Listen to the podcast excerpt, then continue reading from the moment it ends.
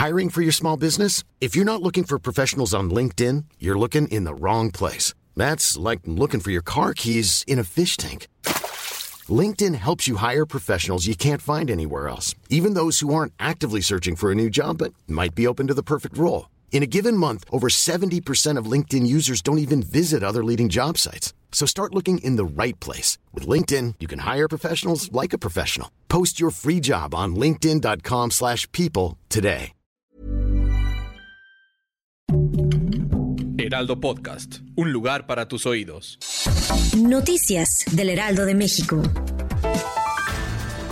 Al ser cuestionado en la mañanera de este lunes, el presidente Andrés Manuel López Obrador negó haber hablado ayer con su par de Estados Unidos, Joe Biden, sobre la detención de Ovidio Guzmán, uno de los líderes del cártel de Sinaloa, también rechazó haber recibido de su par peticiones especiales para frenar la migración a su nación. López Obrador recibió ayer a Biden en el Aeropuerto Internacional Felipe Ángeles en Zumpango y a bordo de la bestia que los trasladó a Polanco, platicaron durante casi una hora.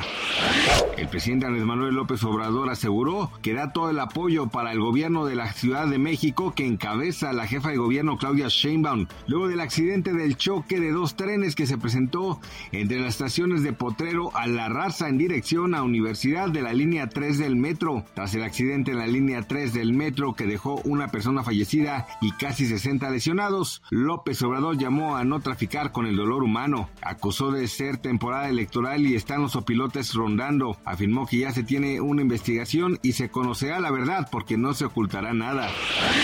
Las fuerzas de seguridad brasileñas recuperaron el domingo el edificio del Congreso Nacional de manos de los partidarios del expresidente de ultraderecha Jair Bolsonaro, después de que cientos de ellos irrumpieran e invadían las cámaras legislativas constataron periodistas de la AFP.